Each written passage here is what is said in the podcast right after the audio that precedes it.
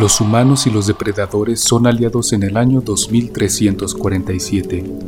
En los ejércitos de ambas especies hay una cierta rama que realiza un peculiar ritual de iniciación. Consiste en descender al planeta de xenomorfos por cuatro días, cazar tantos como se pueda y volver al punto de extracción a tiempo. De otro modo serán abandonados para siempre. Casi nadie se inscribe para ser este tipo de soldado, así que suelen bajar solamente al planeta 50 humanos y 50 depredadores. Y se hacen tres descensos para cubrir a todos los soldados y condenados anualmente. Dan un total de 300 soldados entre ambas especies. Entre ellos compiten por ver quién consigue más cabezas. En promedio regresan 15 depredadores y 7 humanos por cada descenso, de parte del ejército. Entre los condenados lo común es que solo sobrevivan uno o dos depredadores y ningún humano, aunque a veces hay excepciones. Los condenados son los sentenciados a muerte de cada cultura. Viven bajo la ley de ojo por ojo. Los dejan a cierta distancia de los militares, sin nada que puedan usar para defenderse. Si logran sobrevivir y llegan al punto de extracción a tiempo, sus vidas son perdonadas, estos dos grupos son enviados a coexistir en lo salvaje. Ciania y Lucas son una joven pareja de casados en sus treintas. No viven en la Tierra, sino en una estación espacial con gravedad artificial. Por su contador han sido estafados y quedado en extremo endeudados, con el gobierno por evasión de impuestos y con otras personas. Ninguna evidencia de inocencia han encontrado su último recurso es robar y ejecutan algunos golpes, pero en el acto dos personas mueren. El matrimonio es atrapado por la ley y sentenciado a descender al planeta xenomorfo. Pero la investigación acusa a las familias de la pareja de cómplices, acusación que es falsa. Los padres de ambos viven muy lejos de ellos y son de edad bastante avanzada. Dependen de sus hijos económicamente ya que la pensión no es suficiente. Si Ania había pedido ayuda a su hermano mayor, con el que no tiene buena relación, pero este se negó por temor a las consecuencias de implicarse con alguien que está siendo investigado por las enormes deudas. Lucas es hijo único. Cuando se dicta sentencia a Lucas y Ciania, se les dice que si sobreviven a la estadía en el planeta xenomorfo, también perdonarán a sus familias de otro modo, irán a la cárcel. En el planeta de los depredadores, algunos de ellos también son sentenciados y enviados al planeta xenomorfo.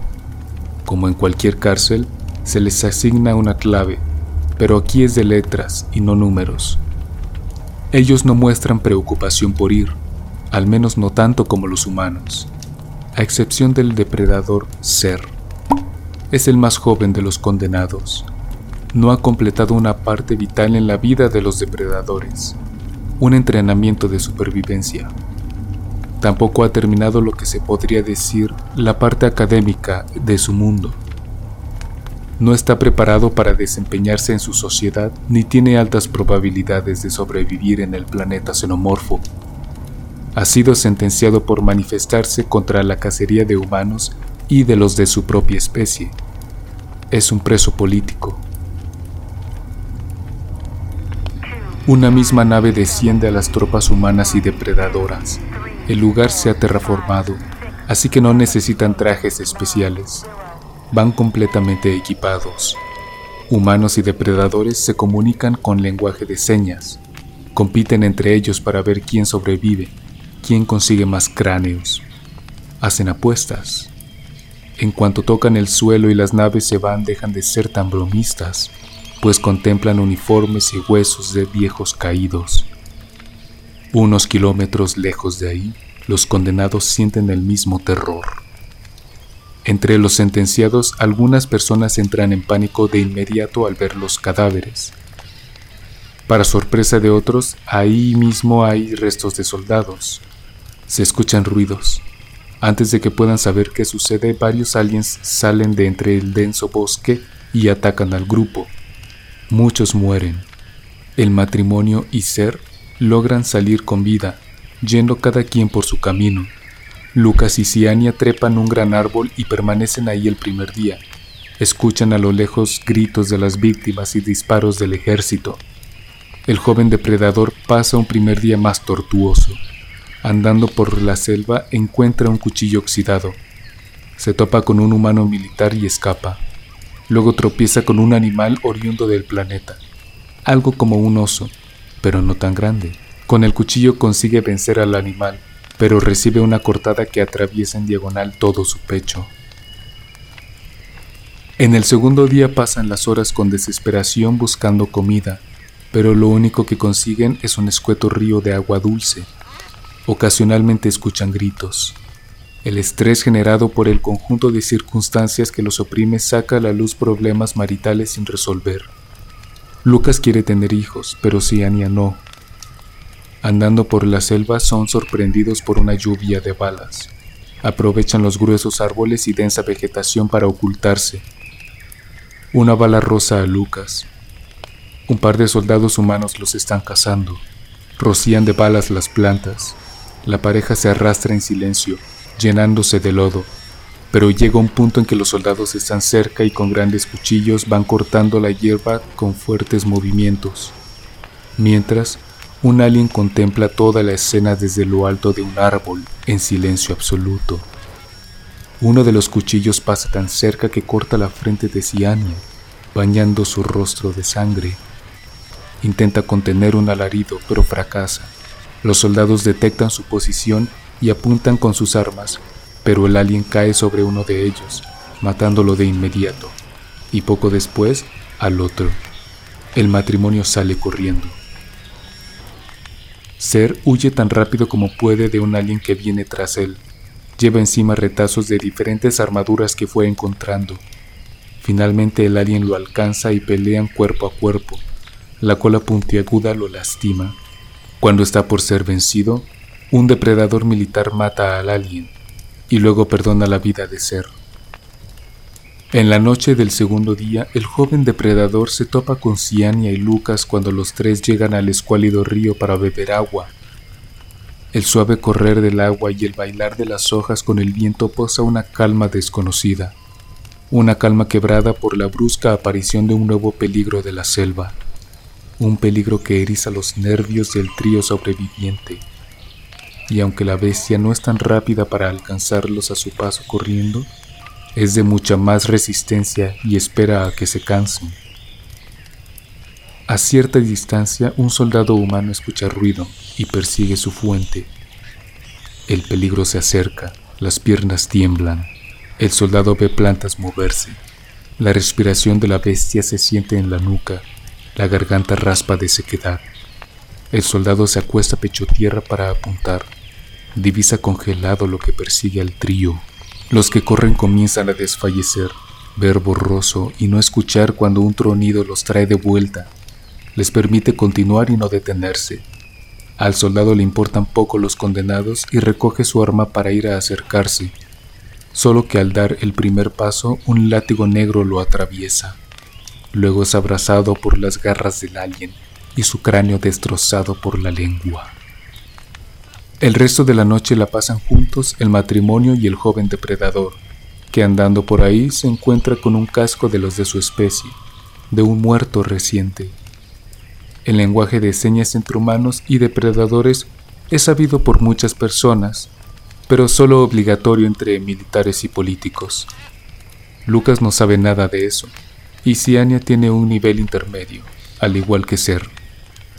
Hacen turnos para estar alertas durante la noche. Lucas y Ciania vuelven a discutir por el asunto de los hijos. Ella sostiene que hay más razones para vivir que procrear. Él está de acuerdo, pero responde que su postura viene del amor dentro de sí. Tiene demasiado y quiere dárselo al fruto de ellos dos. En el tercer día llegan a una zona mucho menos selvática, parecida a la sabana, no soportan el hambre y entre los tres consiguen cazar un pequeño animal peludo que luce como conejo. Fracasan en el intento de hacer fuego y se lo comen crudo. Así al atardecer discuten cómo lograr permanecer con vida cerca del punto de extracción, que es el mismo lugar donde fueron arrojados. pero de tanto correr no saben dónde están, así que suben una colina para ganar perspectiva, pero aún así no pueden decir con exactitud la dirección exacta. Aunque hay algo que sí logran detectar, una inefable aparición de algo que no debería ser, y sin embargo, es. Rodeada de colosales montañas, yace una aldea, unos kilómetros a la distancia. Flirtean con la idea de ir para estar seguros por el tiempo que falta. Podrían quedarse y buscar el punto de extracción. Pero tal vez la gente de la aldea podría decirles a dónde deben llegar, suponiendo que sean amables. Deciden darle la oportunidad a la aldea. En el camino allá encuentran la parte amable del planeta. Ven varias especies de animales herbívoros comer y disfrutar la vida. Siania y Ser platican durante todo el viaje, llegando a conocerse bastante bien, incluso poniendo celoso a Lucas, confiándose cosas que normalmente no se dicen cuando se empieza a conocer a alguien. Tal vez la experiencia compartida de estar cerca de la muerte acelera el proceso de comunicación porque solo en cuestión de horas ambos sienten que pueden confiar su vida en el otro. Cuando llegan a la aldea, el lugar se ve más grande de lo que parecía. Les permiten la entrada. Tras las puertas experimentan una peculiar sensación nunca antes conocida. Las caras humanas y de depredadores transmiten familiaridad y lo demás una atmósfera estrambótica el ritual de iniciación militar y el castigo a los condenados lleva muchos años haciéndose. Han habido condenados que no llegaron al punto de extracción y sobrevivieron. Del mismo modo ha sucedido con soldados. Con el tiempo aprendieron a detectar las zonas menos peligrosas del planeta y se fueron juntando para protegerse unos con otros. Usan las armas de los caídos para defenderse y cortar árboles cuya madera se destina a construir refugios mismas armas con las que cazan de todo menos los aliens. A ellos han aprendido a evitarlos a toda costa. No hay nada más peligroso en el planeta que ellos. La población es de alrededor de mil personas, contando ambas especies. Parece un gran mercado, iluminado con fuego y luz artificial rica en colores, rojo, azul, verde, blanco se marca un asombroso contraste entre las edificaciones de madera y los artefactos tecnológicos. Incluso han logrado establecer tratos con el exterior. Unos contrabandistas llegan una vez al mes para darles cualquier cosa que pidan. A cambio entregan partes de animales, además de algunos otros materiales preciosos. Lo único con lo que no comercian es con los xenomorfos. Aunque conocen el punto de extracción, han decidido quedarse la explicación que dan es que ahí no deben nada a nadie. No hay comodidades, pero tampoco obligaciones. El trío de nuevos sobrevivientes llegan a ver niños de ambas especies. La nave de contrabandistas pasa durante la época de cacería para obtener algo del armamento militar y comerciar. Los habitantes de la aldea lo consiguen para ellos a cambio de suministros. Para no ser detectados, usan trajes de invisibilidad que también anulan la visión de calor para que ni los depredadores los detecten. Aún así, ha pasado que son detectados y tienen que matar al soldado, convencerlo de unirse o sobornarlo para que no diga nada al regresar a casa, ya que los gobiernos podrían atacar al poblado. Esta vez tienen un encuentro con un grupito de soldados conformado por humanos y depredadores. Los militares optan por el soborno y van todos juntos a la aldea. Empieza a oscurecer. El trío de sobrevivientes negocia con los contrabandistas para que antes del amanecer sean llevados al punto de extracción y como es de esperar, pagar es requisito, algo que los aldeanos no se atreven a buscar, una cabeza de alguien. El precio es alto porque si llegan apenas un instante tarde y la nave es divisada por el ejército, serían perseguidos. Hablando entre ellos tres, consideran llegar a pie, pero el camino es largo y la cantidad de peligros inconmensurable. Planean la estrategia para capturar un alien. Después de que Ciania, Lucas y Ser hablaran con los traficantes, llegan los soldados y hacen la misma petición, ser transportados al punto de extracción momentos antes de que llegue su nave. Ofrecen sus mejores armas a cambio.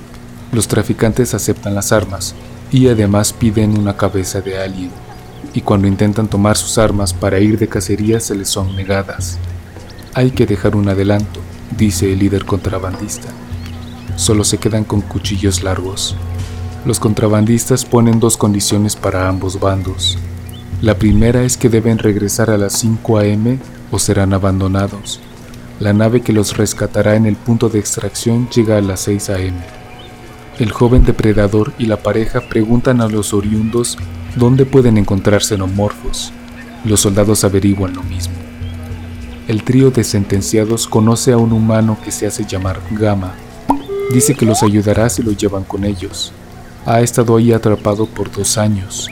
Es casi la única persona que no prefiere quedarse aceptan su ayuda de inmediato no solo por conocer el terreno, tiene armas a su disposición. Lo que los incomoda es enterarse que él fue condenado por asesinato múltiple. Condenados y militares salen de la aldea a diferente tiempo y marchan en silencio hacia la caverna Sara, como la apodan los pobladores, y en la entrada se encuentran ambos grupos. La sorpresa inicial se desvanece al recordar la segunda condición de los contrabandistas. No hay espacio para todos. Antes de bajar, Siania cuestiona a Lucas diciendo, ¿Todavía quieres hijos, sabiendo que podrían terminar aquí? Silencio. Siania le da la espalda y Lucas contesta, sí. Descienden. La caverna es muy diferente a las de la Tierra. A pesar de ser muy caprichosa, tiene amplias zonas de terreno plano. Otras tienen vegetación extraña, minerales por todas partes de color negro, rojo y púrpura. Los soldados se alumbran con equipo conseguido en la aldea a cambio de sus armaduras, con lo cual también consiguieron armas de fuego. Los condenados llevan lo que Gama tiene, las estalactitas parecen espirales deformados. Las estalagmitas, si se les puede llamar así, presentan forma de maguey, corona de espinas y de algo más que escapa a la lógica del lenguaje descriptivo. El lugar es muy húmedo, gotean sustancias espesas y huele a sangre. Hay partes de las paredes que dan la sensación de tener construcción debajo. Asemejan partes de máquinas, con muchos tubos y cables se desarrolla una amplia escena dentro de la caverna. Al principio hay tanto silencio que pareciera mentira que ahí habitan los aliens. Es casi un ambiente tranquilizador. Pero lentamente y aumentando la frecuencia van apareciendo pistas de su presencia. Luego incrementa la fuerza de las manifestaciones del peligro que acecha. Es evidente que estos cazadores no tienen prisa. Los dejan los dejan adentrarse en el abismo que es su hogar. No saben a dónde van y nada de su experiencia pasada los habría podido preparar para el horror. Es obvio que lo que suena son sus pasos y respiración, pero aún con tantas luces no alcanzan a ver más que fragmentos de la bestia. Y entonces el monstruo se manifiesta en toda su horripilante gloria. Un ejército de xenomorfos ataca por todos lados, los destellos de las armas que gritan iluminan apenas una triza de la inestimable caverna. Los que no mueren de inmediato huyen por los múltiples pasadizos. El trío de condenados y su acompañante Gama llegan a conseguir la cabeza de alguien, pero para lograrlo usan un soldado humano herido como carnada. Salen con el tiempo encima con los militares tras ellos, llevando también una cabeza. Ellos tardan más en salir porque quedaron dispersos en la caverna y antes de irse se buscaron para no dejar nadie atrás. Los xenomorfos se entretienen con los capturados en la caverna, pero no son suficientes y emergen a la superficie para continuar la caza. Los sobrevivientes atraviesan la selva corriendo para llegar a la aldea. A pesar de la ventaja, los militares alcanzan a los condenados por tener mayor resistencia física al correr y ambos grupos llegan casi al mismo tiempo a la aldea. No pueden dispararse entre ellos porque se terminaron las balas en la caverna. El trío de condenados llega con los contrabandistas, pero no despegarán hasta dentro de unos minutos porque están terminando de subir mercancía a la nave. Pero los aliens han llegado a la aldea. Se desarrolla una batalla campal entre ellos y los habitantes y los contrabandistas, que por no irse sin la mercancía completa, pelean también. Los soldados ignoran el alboroto, se dirigen a la nave y sacan a la fuerza a los condenados. Como no saben pilotar la nave, se mantienen ahí guardados esperando a los contrabandistas e impidiendo el paso a los otros. Gama tiene la solución para sacarlos, aunque podría echar a perder el escape. Dado que conoce bien la aldea, consigue con rapidez un líquido flamable. Cuando los militares parecen despistados, llegan corriendo, mojan a dos de los cuatro soldados y les prenden fuego. De inmediato sus compañeros intentan apagarlo, pero no hay agua a la mano y mientras buscan son atacados por aliens. Ciania, Lucas y el joven depredador quedan abstraídos en la contemplación del momento y no se percatan que un xenomorfo sube a la nave. Regresan los contrabandistas con la mercancía que les faltaba subir y por fin despegan, minutos antes de las 6 a.m., hora en que llegará la nave al punto de extracción. En el camino, Ciania le dice a Lucas que a pesar de todo sí quiere formar una familia con él. Lucas se desconcierta y no sabe cómo reaccionar. Además, el agotamiento le impide pensar con claridad. A todos ellos. Entonces, cuando tan cerca de llegar están, el alien que permanecía oculto ataca y saca de balance la nave, provocando que se estrelle cerca de donde debían aterrizar. Apenas unos cientos de metros los separa de la meta. No reciben heridas demasiado graves. Corren tan rápido como pueden los cuatro mientras el alien acaba con los contrabandistas. Conforme avanzan van mirando hacia todos lados en busca de otros peligros que los acechen. Finalmente llegan. Ven en el cielo un punto luminoso que es la nave que viene por ellos, entrando en la atmósfera. Los momentos en que esperan ahí son de extrema tensión los más insoportables y eternos de todo el viaje, porque ya no hay nada que hacer, solo esperar. Si alguien los ataca, ya no tienen manera de sobrevivir. La nave se acerca. Ser percibe con la visión de calor de su casco que el xenomorfo los acecha muy cerca. La nave extiende su rampa para que puedan subir y en ese momento el alien ataca, pero Ser ha tomado la delantera y arroja a Gama contra la bestia. El trío de condenados escala en la rampa trastabillando, con el miedo todavía abrazándolos. No pueden procesar que ya están sentados con el cinturón de seguridad puesto y muy lejos del suelo, entrando en el espacio. Lucas pregunta si Anya si era verdad lo que dijo, pero ella no responde. Antes de ir cada quien con su respectiva especie, se despiden con un sentimiento agridulce. En el planeta de depredadores, el joven ser está seguro que no será perdonado y se resigna a lo peor. Pero el joven depredador es premiado por su valentía y carácter, ya que es el único de su especie que sobrevivió y sus marcas de pelea son evidencia de su lucha. Deja de ser un preso político y se le seduce, despacio y con lentitud.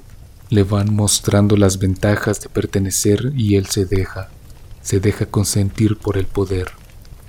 Con el tiempo abandona sus ideas revolucionarias. Ciania y Lucas de pie frente al juez que firma el acta de perdón. Luego firman ellos. Tras dejar la pluma en el escritorio voltean a ver por la ventana. Está despegando otra nave de condenados, dirigiéndose al planeta de horror. Salen de ahí.